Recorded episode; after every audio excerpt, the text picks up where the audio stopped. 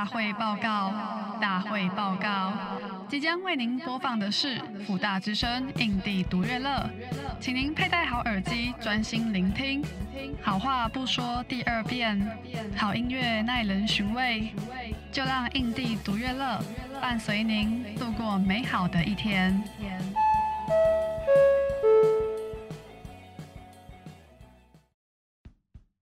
嘿，hey, 大家，我是主持人老彭，我是小助理 Tracy，欢迎收听《印地独乐乐》第十一集。这一集的大来宾是一名来自台北的独立音乐歌手，他曾经是乐团一隅之秋，还有透明杂志的主唱。透明杂志在当时与乐团伤心欲绝、荡在空中，还有汤汤水水。被合称为师大公园的四大天王。在二零一三年，他成立音乐厂牌 Pat It Out Records，并接着分别在二零一三、二零一四及二零一六发行 Light Coral、Board 与 Cancer 等专辑。他在二零一六年组成乐团 Void，现今以个人及乐团 Void 主唱身份持续活跃于独立音乐圈。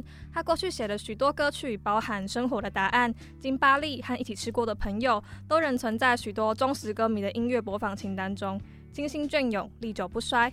讲了这么多，本集的大来宾就是洪申豪。我们前面的开场好正经，在开始前要先跟大家说一声すみません。由于光是跟豪哥的访谈就整整录了两个多小时，然后我觉得如果剪掉一半的话，真的很可惜，而且真的很狠，我会剪到死。所以这次就破例把它分成上下两集，再请各位多多见谅。我们接下来就要播放今天的第一首歌，是由小助理 Tracy 点播的。 师大公园地下司令，我之所以会想点播这首《师大公园地下司令》的原因，就是因为这首歌是带我认识洪生豪的第一首歌曲。嗯、然后当初会知道这首歌，是因为许正泰的《星火水专栏》里面的一篇文章，然后篇名叫做《我猜我们都只想趁老去之前问一句话》。然后这篇是在讲名叫阿兰的一个朋友的故事。然后文章里面有一句话说：“师大公园是他的地盘。”透明杂志有一首歌叫做《四大公园地下司令》，说的就是阿兰。然后讲起来或许有点没道理，但从那天开始的一整个高中暑假，我每天都在听那首歌。身为高雄人的我，对当时十六岁的我来说，这首歌就是我的台北之歌，分享给大家。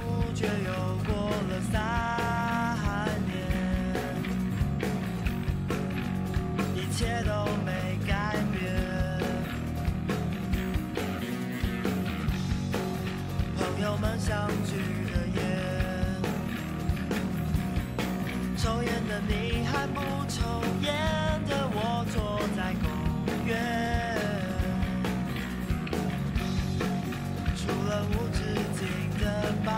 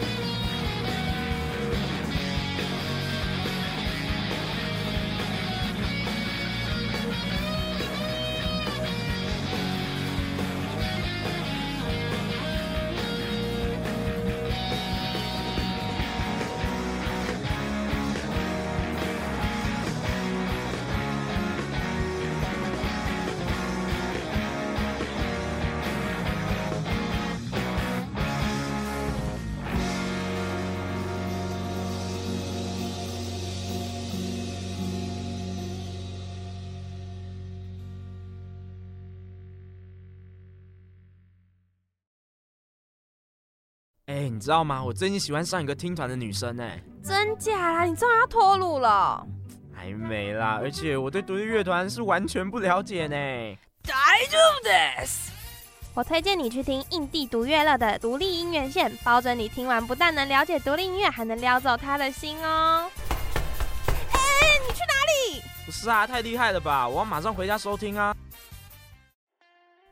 欢迎回到印地独乐乐，我是主持人老彭，我是小助理 Tracy。刚刚播放的是透明杂志的师大公园地下司令，现在在节目现场的大来宾就是洪生豪。嗨嗨嗨嗨嗨！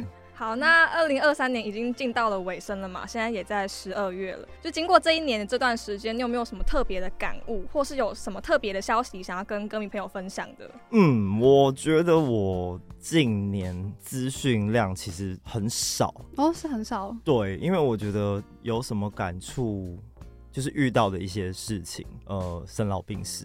嗯，我觉得好像都蛮理所当然的，活到了一个年纪一个阶段，然后这些事情必然都会发生。嗯，好，如果说不一样的事情，比如说有身边有朋友离开，然后但也有朋友诞生新生命。嗯，对，所以我觉得这好像听起来是很特别的事情，但是想想其实又还蛮理所当然的，因为我我其实有一个习惯，就是我其实。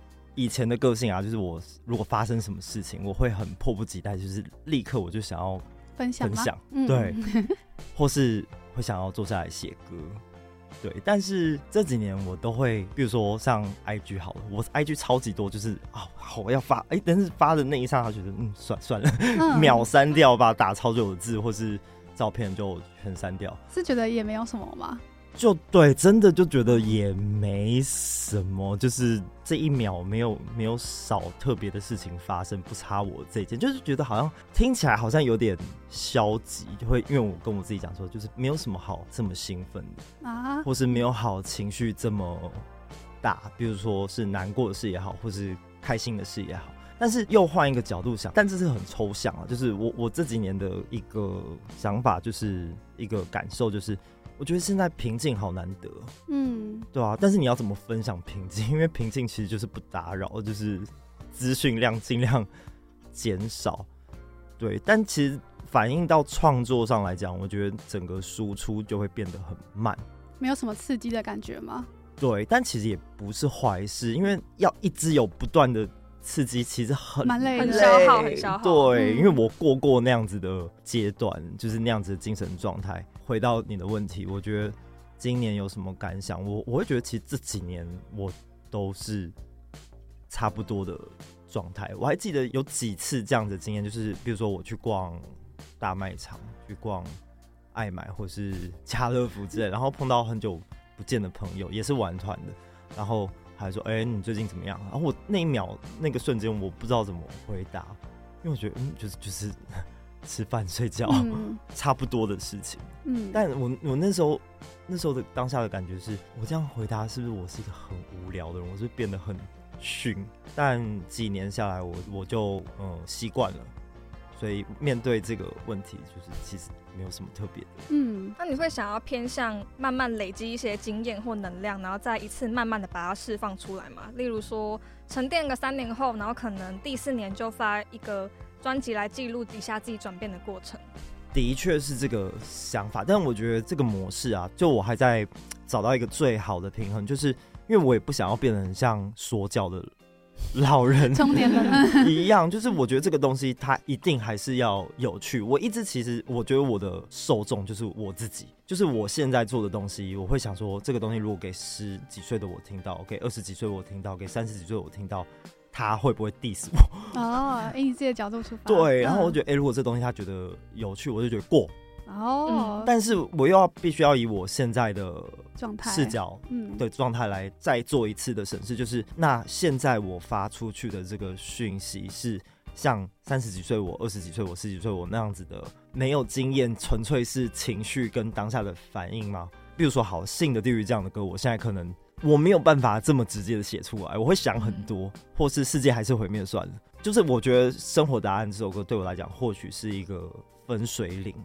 但是我又不想要一直都变得很温吞，因为对我来讲，比如说像速度很快的歌，有噪音的歌、刺激的歌，对我来讲，它还是一个我很喜爱的一个管道嘛。对。对，但我会想说，它可不可以变成说负面或是特别亢奋的情绪可以减少一点？它纯粹变成是一种能量。嗯，对，所以音乐其实我觉得都还是很多想法，但是词超级难的。比如说像访问，文字的访问也好，然后当面的访问也好，就是我觉得文字超级难精准表达。嗯，对，现在的感受这样子。你讲多了会很啰嗦，你讲少了又不够精准。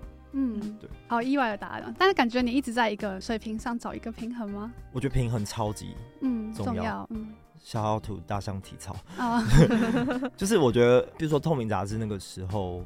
我没有意识到这件事情，就如果是一个天平，我是一直往一个极端的方向去追，但是我不知道我在追什么，可以这样讲吗？但我觉得那个状态有点危险，就像是你在累积数量，但是你不知道这个数量的终点是什么。如果它单纯的只是数字就算，但重点是它会影响到你的情绪啊。对，就比如说，嗯，具体一点讲，我从现场只有二十个人，然后开始变三十个人、五十个人。开始有破一百个人，我觉得哇，天哪，自己已经达成一个很了不起的成就。是，到后来，哎、欸，一百个人了，我看起来空荡荡的，嗯，必须要五百个人，嗯，啊，五百个人之后，Legacy Legacy 半开，还还会觉得很 很很惨，所以要向一千个人挑战。但是，一千个人你把它装到，比如说在，就是那那个极限是什么？我觉得。这个东西如果只是自己去想的话，就没那么焦虑。因为其实我觉得自己很清楚，就是二十个人的场有二十个人场的快乐的感觉，嗯，五十个人、一百个人、五百个人，以前都有他自己的感觉。但是如果你要跟外界去比较，就比如说现在已经有人。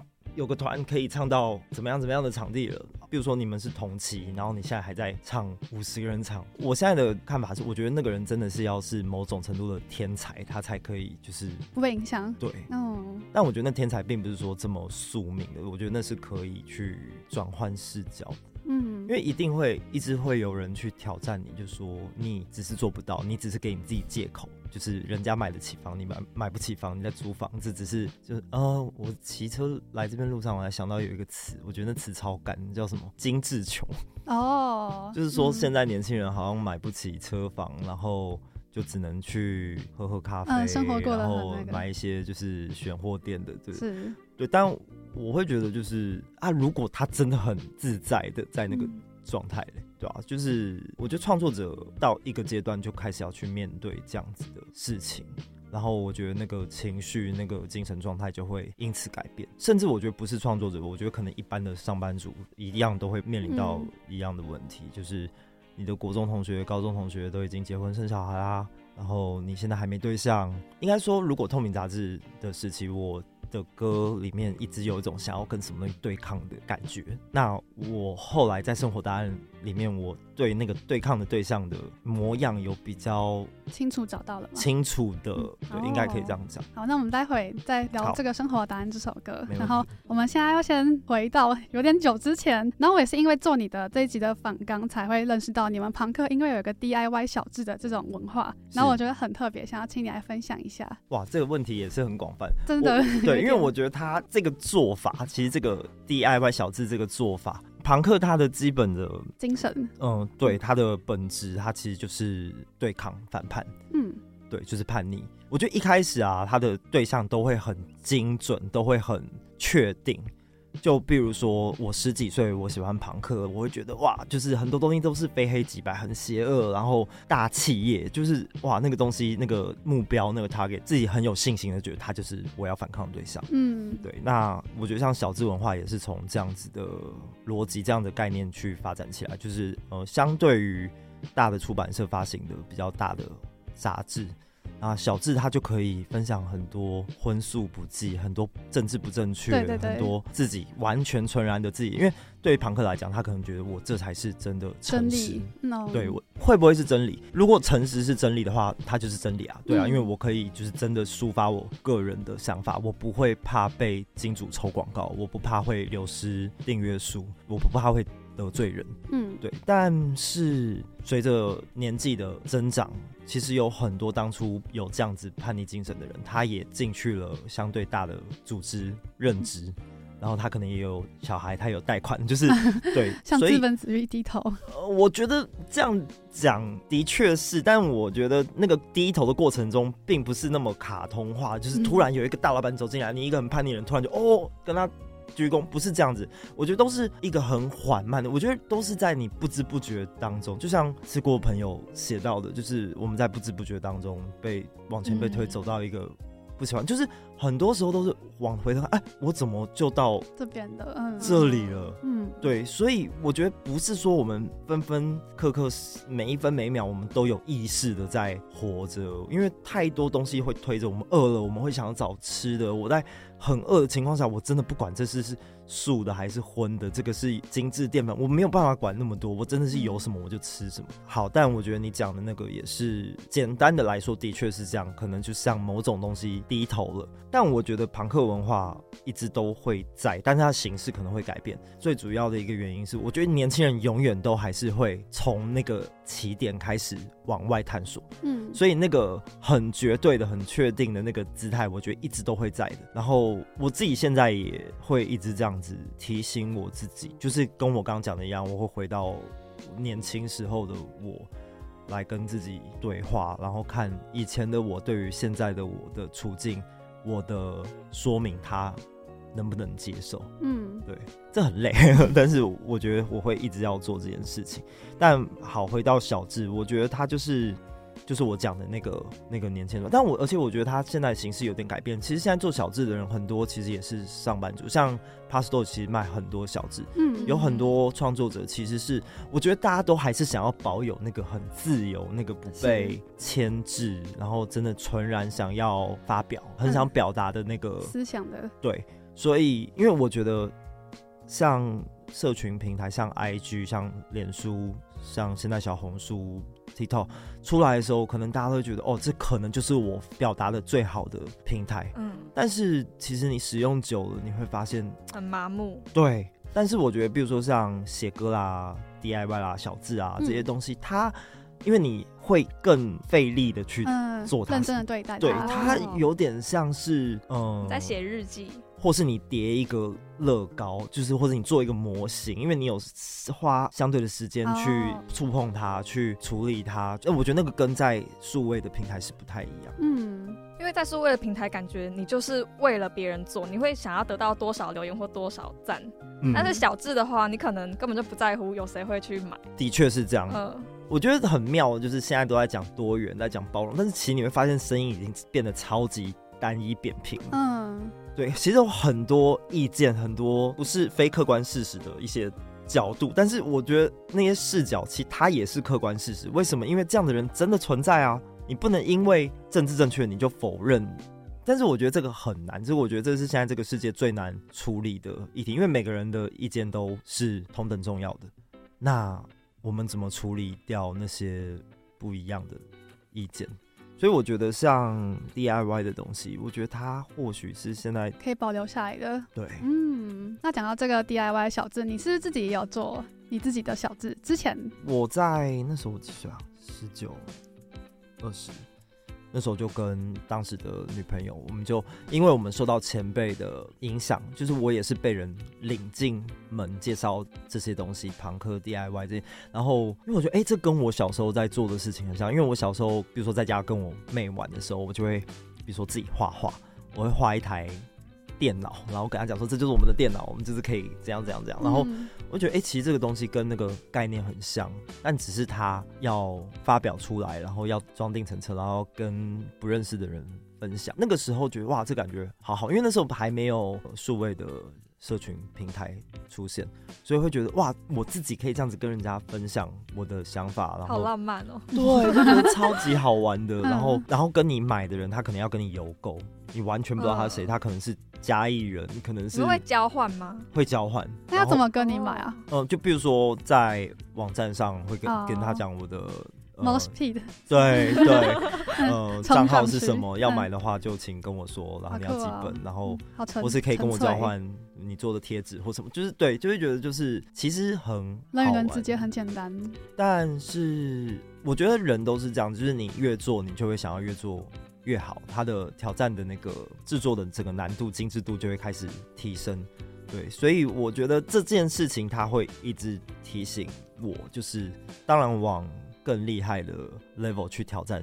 是，但是你挑战不到，你也不要气馁，你还是可以回到就是你最初的起点去做。嗯、但是当中你就会受到一些，比如说我刚我刚刚讲的，就是你要你会跟人比较，因为有些人会进步的很夸张，就是跟你一起做 DIY 的人，他到最后已经是哇 DIY 可以做到这种。那时候有很红的吗？就是你们那个圈子特别厉害的。Zine、oh, 的话，我觉得倒是还好，但是因为像 Zine 的这个东西，它从庞克的舒适圈慢慢普及到，我觉得后来像纯 Fine Art，就是艺术的或是摄影的领域里面，就会看到很多，比如说他是专科，就是他是学艺术的，然后你就会发现哇，他的东西就跟庞克的那种粗糙的 Zine 不太一样。我自己很喜欢我的一个地方，就是我觉得我的视角都还蛮弹性的。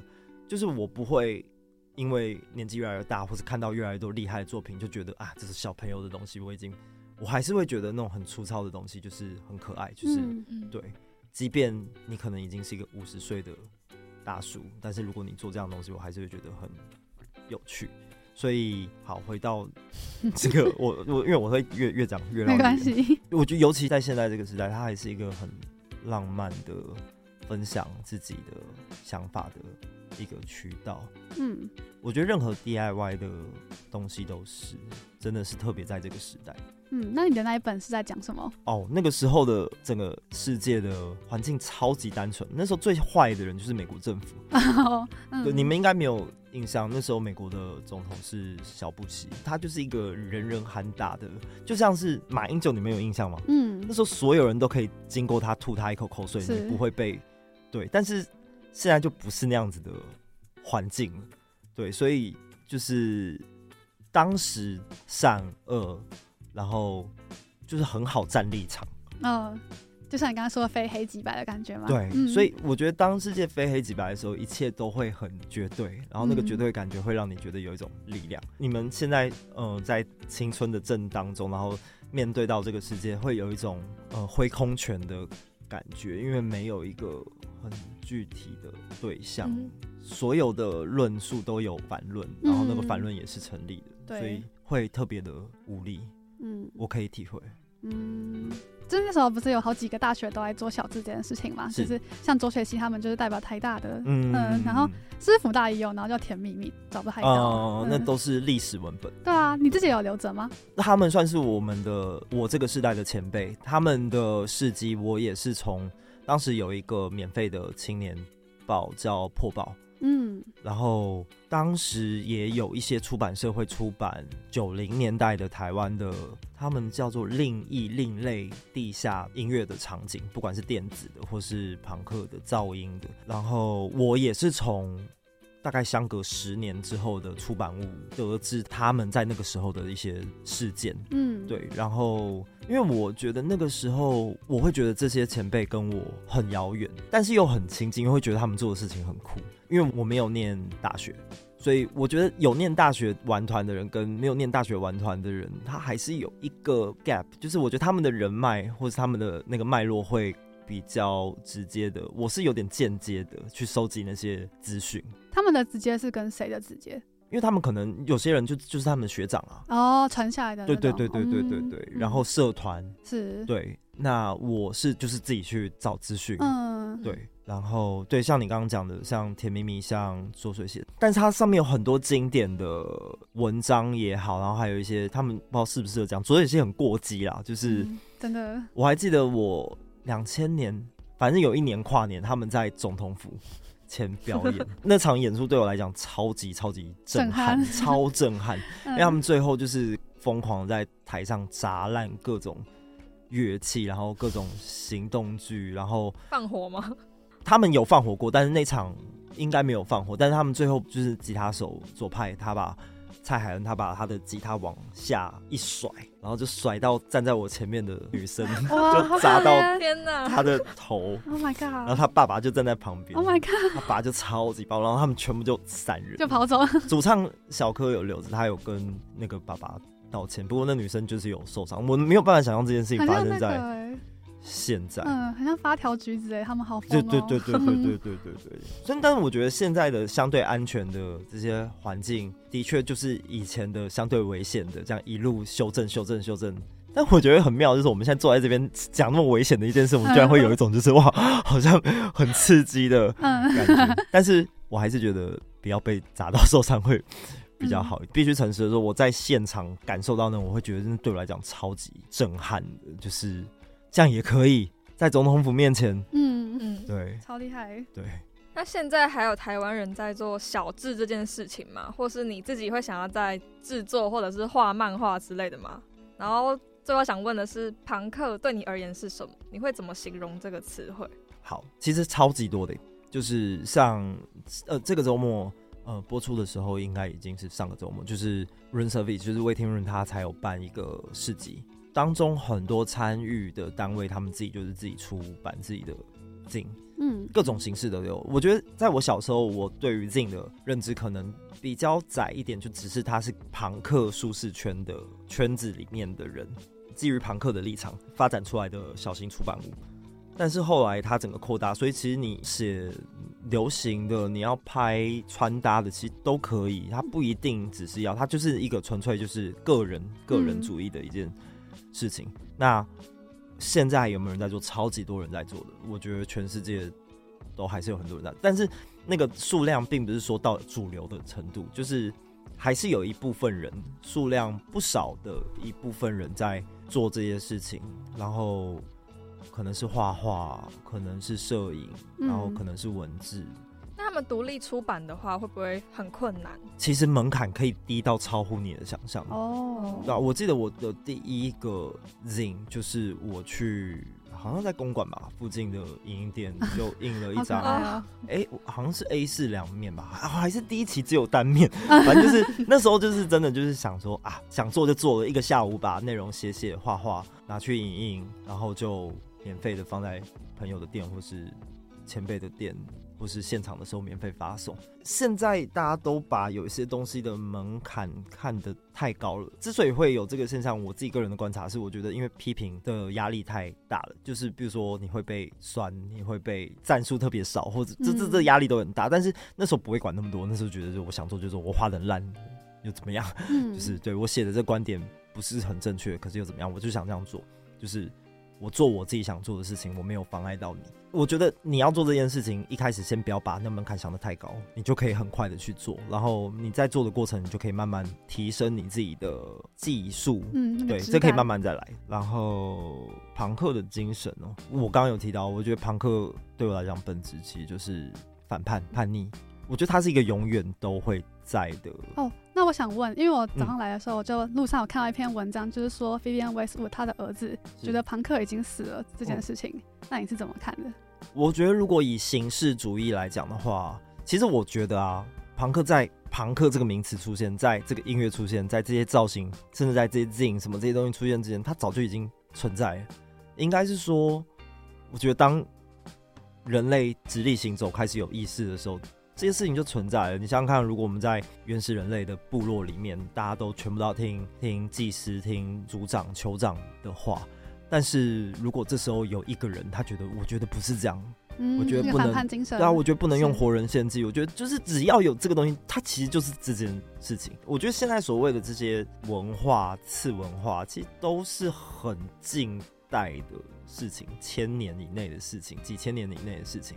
但是我觉得这些精神，比如说和平，比如说反叛、叛逆，这些都是在最早最早人类的根源的时候就已经存在。所以你回到你刚刚说，Vivienne Westwood 他儿子说庞克已经死，你从形式上来讲或许可以啊，但是我觉得这种东西绝对会再继续延续下去。嗯，像前几年我会觉得哇，Hip Hop 很叛逆，因为他连自己的祖父辈都敢反叛。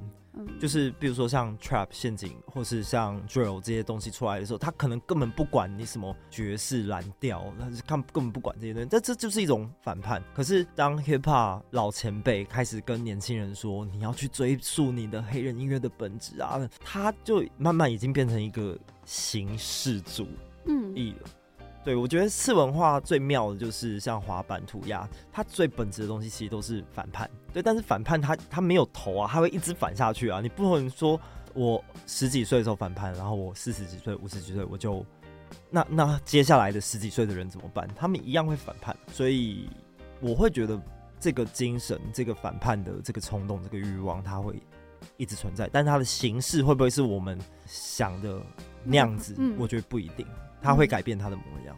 嗯，那你觉得那个精神就是会一直延续下去的？可能就跟人类基本的欲望有关吗？或是人类基本的思想就是会反叛？对，哦、我我我对我来讲，我觉得现在最叛逆的人就是对爸爸妈妈超好，对朋友超级好，然后就是说到做到，然后不会乱讲话，也不会随便批评。我觉得这个人叛逆到爆炸。嗯，他也不用特别去弄什么造型，嗯、我会觉得这是他跟全世界作对，超级叛逆。对，但这是我个人的观点。重点是，如果他又没有特别的宗教信仰，然后他又坚持他要做他觉得正确的嗯事情，嗯、我觉得这样子的人有，但是他会变成是他，你不会在网络上找到他哦、嗯，因为他可能甚至不会用 IG，因为他太叛逆了，他太叛逆了。对，对，真的。你身边有这种人吗？我想成为这样的人，哦、但我还在找那个方法。就比如说，我也会焦虑啊。就比如说，我要办一场表演，那我要。怎么样在不宣传的情况下？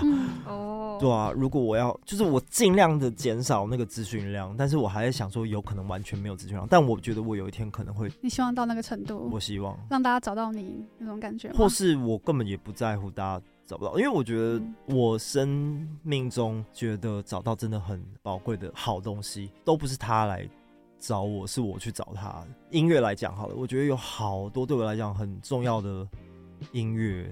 都是没有被宣传的音乐，但是那个资讯就真的很抽象，很有一条路是铺好柏油平的，然后一直被修整，然后它路灯什么就是这，但是你有种就是往左边走或者往右边走，那个是很多树丛、很多杂草，然后还有一些诡异的。动物的叫声，就是你敢往那边走，但是那边那条路里面或许会有一些对你很有用的东西。那我的经验来讲就是这样，不管是书或是音乐，都是不是在大道上。我具体一点的说，就比如说像有些心灵鸡汤的东西，嗯，身心灵的东西、宗教的东西或科学的东西，他都在那条大路上。那上面太多人在争执了，就大家都说我这条是对的，我这是真理，但是那上面。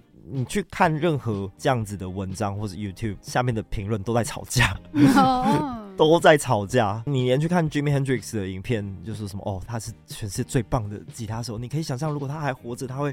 然后下面就会有，身为一个爵士乐迷，我觉得 Jimmy Hendrix 就还好，就是 就是吵不完。所以我会觉得，没有资讯或是比较少人的资讯，他会带领你走到一个就是很难企及的路。但我觉得那个东西很难用言语表达。我觉得那条路比较像是你说那种很宁静的状态，就是不用刻意宣扬。嗯，但是也无法说明。对对对对对对对对，我觉得那那东西是没有办法广告的，它没有办法变成产品，它没有。如果你定义它的话，你反而会觉得那是一种需要被别人注目的特色。对对对对对对。然后我觉得现在的难处就是你身在一个行业里面，我这样讲好了，比如说演员，像奇诺里维，我觉得他到那个阶段，到那个生活方式，就我觉得就是他牺牲掉很多，然后但他很坚持，他要走他想走的路。或是像谁，梁朝伟，嗯，或是林强，或是申翔，就是相对的，我觉得你不觉得他们都稍微安静？有点、嗯，对，我觉得那是蛮令我向往。是，但是因为他们的出道的背景，因为可能他们有加入比较大的公司，或是制作比较大的 project，所以他他们会变成是一个很广为人知的相对安静的角色，但是。在没有参与那些比较大的 project 的日常生活中，其实有很多这样子的人，搞不好你们的亲戚的叔叔阿姨就有这样子的人，或是家族里面没有这样的人，那你可以成为一个嗯这样子的人。嗯、那你后来的你的堂弟堂妹，或是你的侄子侄女，他就会觉得，哎、欸，我家里也有一个阿姨，她好像很酷，嗯，她也不会跟我说她要信佛或是信耶稣，但是她就会觉得，就是你有什么问题去找他，他都可以。就是跟你讲一个相对比较有道理的，对。那我们这边先休息一下，然后接下来想要放的歌曲是 Void 的《矿石》。好，觉得说不用大名大放，就会有人去发现你的好。的确，好，谢谢。那我觉得这首歌很温暖，想跟大家说，二零二三都辛苦了。那我们接下来就要听这首歌。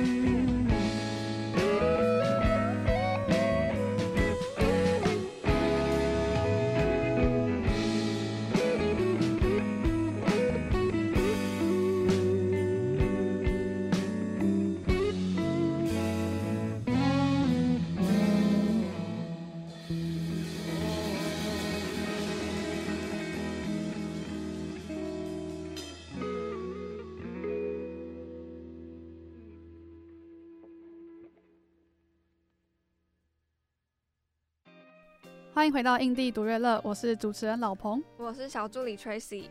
然后刚才播放的是 Void 的《矿石》，现在在我们节目现场的来宾是洪生豪。嗨，嗨。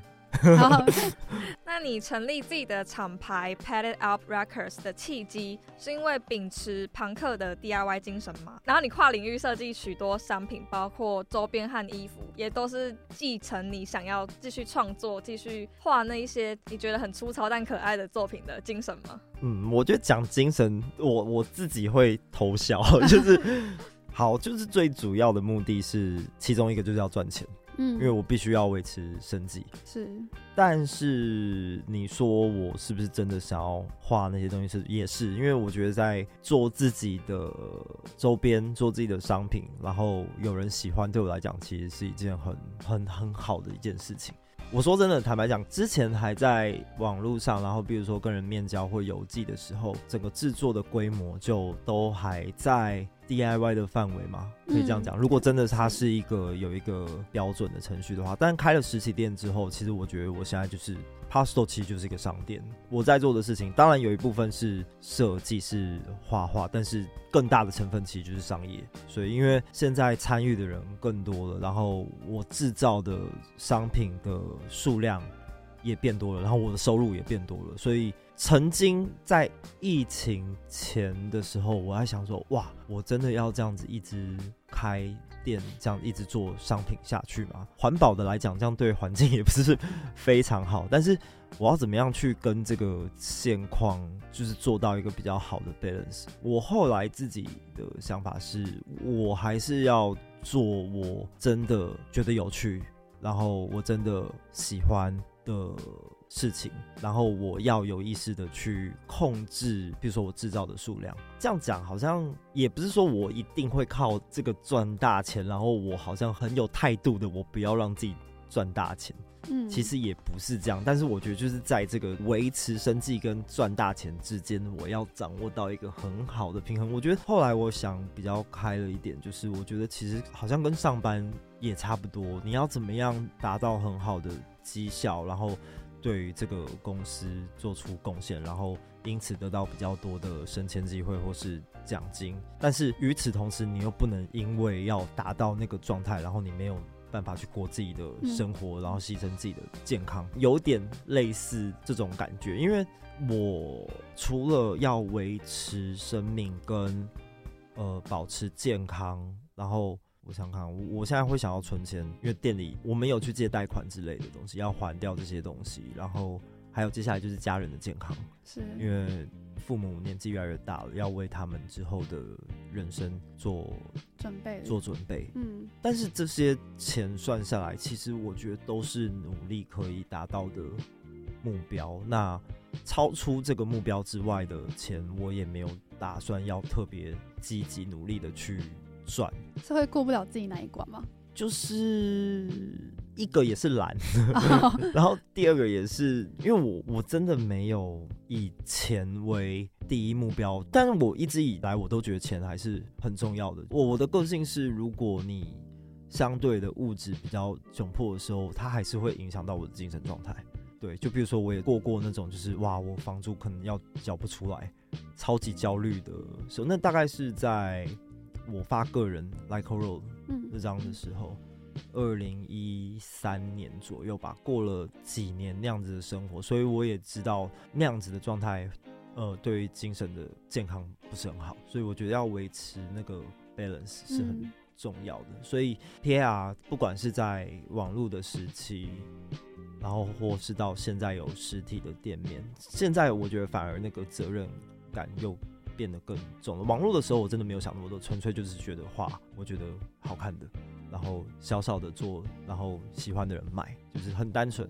对，但变店了之后，就是而且现在也越来越多要，比如说要照顾别人的商品、别人的创作物，嗯，对，所以我觉得那个意义是。不太一样。对，那刚刚讲到店里面，我觉得最近很多外国人去逛你们店，看你们现实的分享，嗯、超厉害的。然后店店的摆设都很吸引大家目光，像是那个金色画一组海报吗？郭富城。对对对对，你们知道郭富城是谁吗？我们知道啊，知道知道，知道啊。四大天王。哦，对，我以为你们会是从 Baby Shark。没有，那个很新，好不好？那算新了，那算新。Baby Shark 才几年前而已。对啊对啊，Baby Shark 几年前。嗯、因为你们小时候他他没有在唱歌跳舞了，还有在演戏。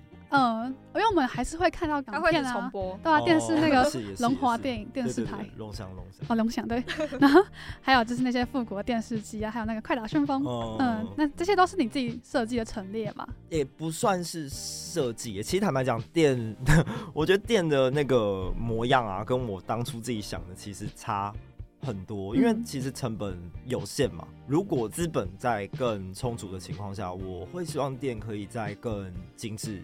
一点，但是因为我没有那么追求，就一定要达到那个型，所以在资本有限的情况下，我们就是将计就计的，就是 OK。那现在只有这些钱，那我们就去 IKEA 买那些东西。然后，但是我觉得后来店里变得越来越丰富，反而是像金少坏的那个作者罗一凡，对，然后像我太太，然后像。嗯，DSPS 论文进来一起当同伴的时候，我觉得都贡献了，我觉得比我还要多的想法。在布置陈列上面。嗯、而且我觉得很妙的就是大家都没有经验，然后当然有去参考国内外我们很喜欢的店，但是就是在资本不足的情况下，我们都有点像是。那我们做不到那个，那没关系，有什么别的方法？我们就是想，嗯、然后大家也不会因此就觉得气馁或是焦虑，然后就哦也不错啊，舒服干净。然后因为是在地下室，我们还是尽可能想要保持它的光照感，给人感觉不是有压迫感的。嗯，然后嗯、呃，还有植物对我们来讲很重要，就是我们基本的大原则，我觉得就是在这些个性都不一样的成员。我们怎么样去把它很协调的变成是一个我们走进去都觉得是舒服的嗯环境，很厉害哎。对，所以其实没有刻意的去，也不是我个人的意愿意志，就是让它变成现在这样，真的是大家都感觉是一个大家一起拼贴的贴纸布。嗯，这我我真的觉得 Park Store 是我人生目前经历里面，我觉得就是最和谐的团体。Oh. 就是对，我觉得甚至比我在我原生家庭我家，因为我爸我妈就是也很常，就是为了厨房拿东西要摆，就也是会会吵。但是我觉得 Park Store 就是大家就都就很顺，你知道吗？就是对和平，对，很和平。然后有人有想法，然后有人觉得哎、欸，但是你这个想法这个做法可能会有什么问题，那我们就对这个问题提出解决的方法。嗯、最后也许那个想法就流掉。那也有可能他会执行，但是执行的并不是说原本提出来那个人百分之百他要的那个样子，最后出来的结果都还不错。嗯、我觉得 Park Store 其实，我觉得大家都有那种就是我们没有要做到就是很竞争，然后很强、很屌、很酷，然后要比别人都不一样。但是我觉得我们大家都是做到就是舒服，然后我们把它做到就就好。其实蛮多人都把你们那边当做是一个秘密基地的。我觉得有这种感觉，因为其实我去店里的呃次数越来越少，然后相对的罗一凡跟我太太还有任文他们在店里的时间，还有现在还有另外一个同伴叫陈玉玲，然后还有一个是我不知道现在可不可以讲，但应该也可以吧，就是你知道翡翠中佑嘛，嗯哦，中佑他现在也会来店里帮忙，嗯、所以我们现在有来放歌，对对对对对，他他现在应该很活跃，就是在做他的他自己的作品。然后，但他他有，因为他跟人文他们认识嘛，觉得个性好像也蛮适合店里的，然后就也拉他进来。他现在开始会来帮忙，然后我觉得就是很自然而然的情况下聚集这些人。然后我偶尔去店里，我很常会遇到完全陌生的人，不管台湾人也好，外国人也好，然后就开始跟他聊天，也不一定是聊音乐，就是他就是瞎聊。他我也不觉得他一定要买东西，他也我觉得我很喜欢这种感觉。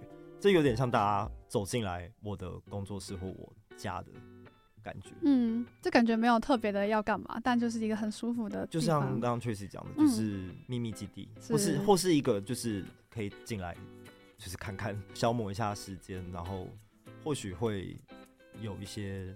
想法，或是可以得到一些，或是也没有也没关系。嗯，我喜欢这种感觉。那你是如何和一些国内外的品牌，不管是做小志也好，或者是国外的一些唱片公司，或是他们发行的音乐作品，你是怎么跟他们搭上线，然后甚至他们的商品也会在 Park Store 里面贩卖？我觉得两个阶段，一开始 Park Store 的明显的就是会跟我们交流的大多数都是因为，比如说可能知道透明杂志，嗯，尤其是音乐单位，然后罗一凡就是金少坏那边他也有他自己的人脉，然后像某一些服饰品牌，可能就是我们自己去联系，但是也有一些很莫名其妙的友谊，像。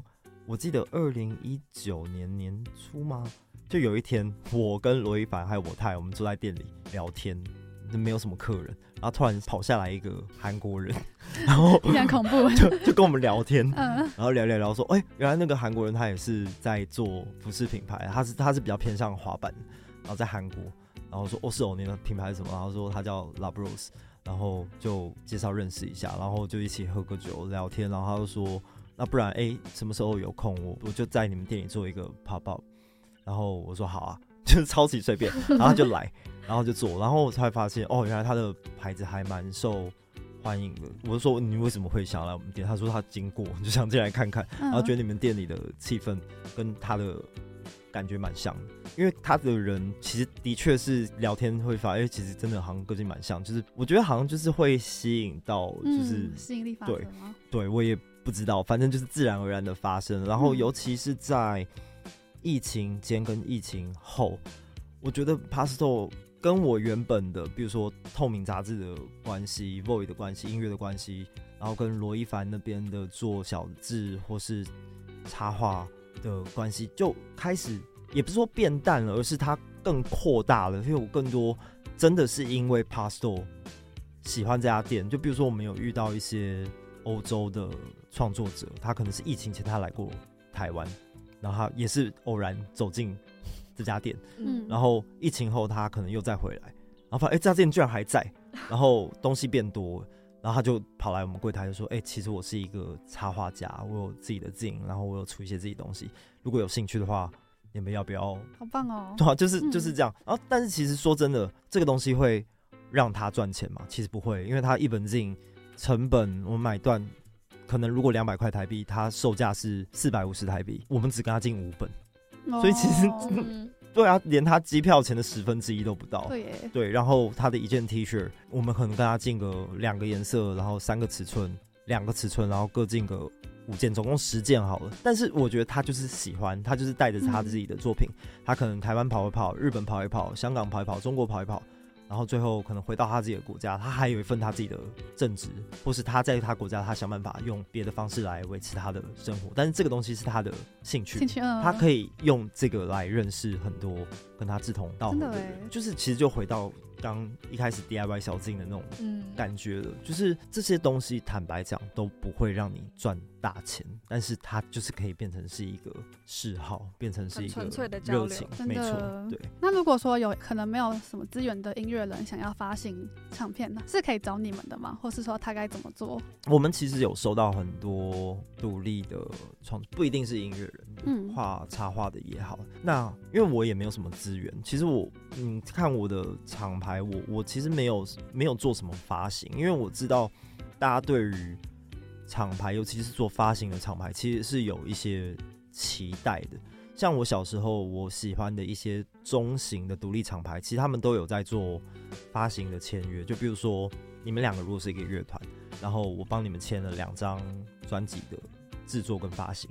就是说，你们接下来两张专辑的制作成本是要由我 cover。那当然，这个不是无上限的东西。就比如说，一张的制作成本是六十万台币好了，那就是有总共一百二十万的制作成本，会让你们去做两张专辑。但是对我来讲，我拿不出这么多钱。嗯，就即便是现在 Pasto 营运比较健康了，我们还是拿不出这么多钱。我老实的说，所以很多人会期待，就是我的厂牌或是 Pasto 可以做到。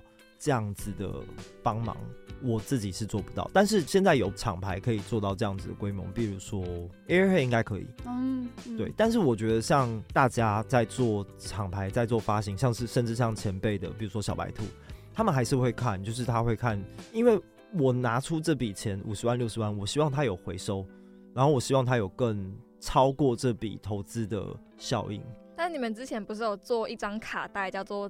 这星期我在想的歌，对，但是那个成本就是超低，因为我、oh. 我我愿意做这样的发行的，而且我喜欢做这样的发行。其实因为它就很像 Zine，就是你在你现在给我一张 A 四纸，我就是可以出一本 Zine，因为我可以写文字，然后我可以画画。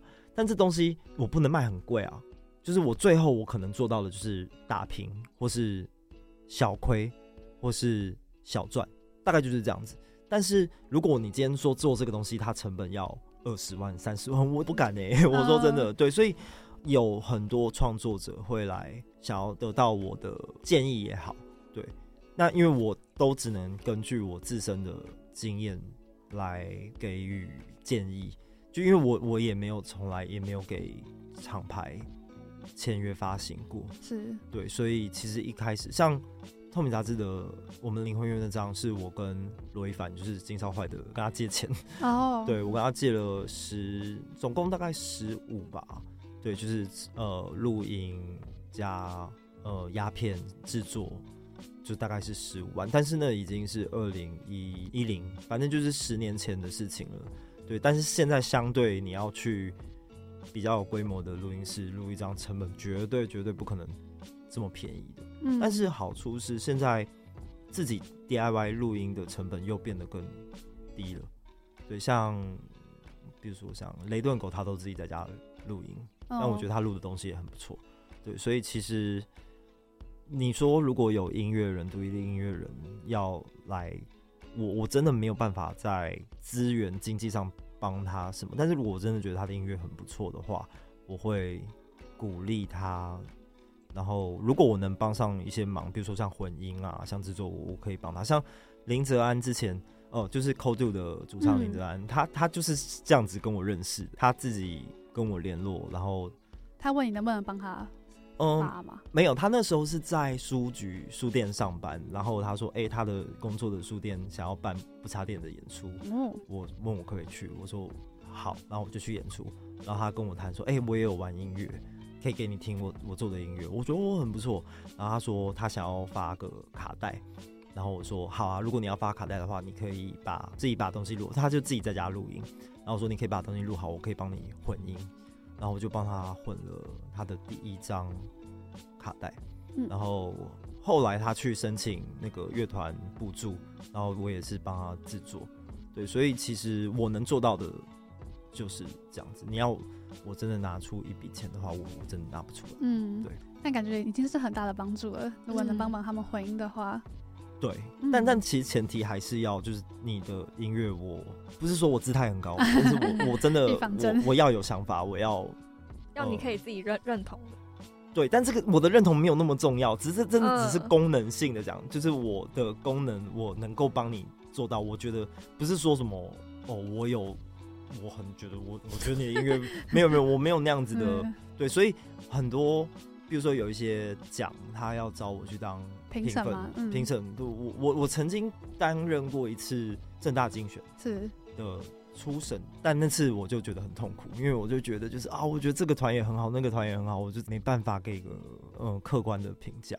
但是说到帮一些音乐人发行作品，我觉得之前那个卡带的企划就很棒哎，底下很多留言说他因为一首歌去买了整个卡带，嗯、然后又认识另外一个音乐人。我也在那张卡带认识我很喜欢的歌。嗯嗯嗯，因为我小时候其实还蛮多这样子的卡带的，因为那时候相对国外还有很多很多的独立厂牌，然后独立厂牌都会发这种，就是呃那些音源都不是到制作超级精良的，嗯，对，但是我觉得你可以从里面听到一些你喜欢的 quality，一些特质，一些品质，然后我就是听过无数这样子的合集。然后我就发现哦，有好多这个团我听都没有听过，这个艺人我听都没有听过。但是我发现哦，原来他是什么什么团的吉他手，或是会有很多有趣的聆听经验。嗯，对，所以当然一方面也是因为那时候疫情的关系没有办法表演，然后大家没有办法去录音室，因为隔离嘛，居家隔离。然后我就想说，那就做一个大家就自己在自己的房间可以。你用 iPhone 就可以录好的 的的东西。那你之后还会想要再做一个合集吗？正在做。哇、wow！然后 Zing 现在也在做。哦，你自己的？嗯，Pastel 的。啊，Pastel。对，酷。对。希望明年有机会。会会会，现在都在进行了，就是应该月底会公布，然后明年初会发行。好。对。好的，那我们这期节目就到这边告一个段落。洪生豪专访下集首播时间将在下周一圣诞节当天播出。请记得准时收听。那今天最后一首歌为大家播放很应景的玛丽亚凯莉。好啦，是洪声好的《No White Christmas》。祝大家都有一个美好的十二月。那我们就下期见喽，拜拜。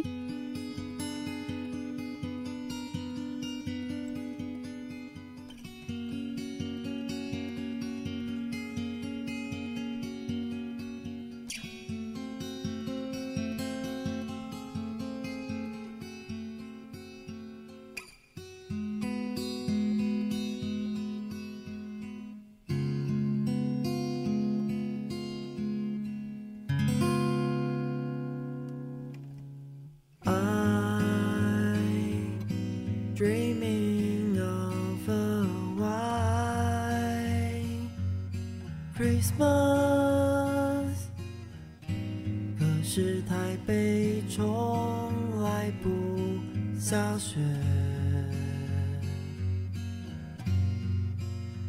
Oh, I dreaming of a white Christmas，下雪的城市里。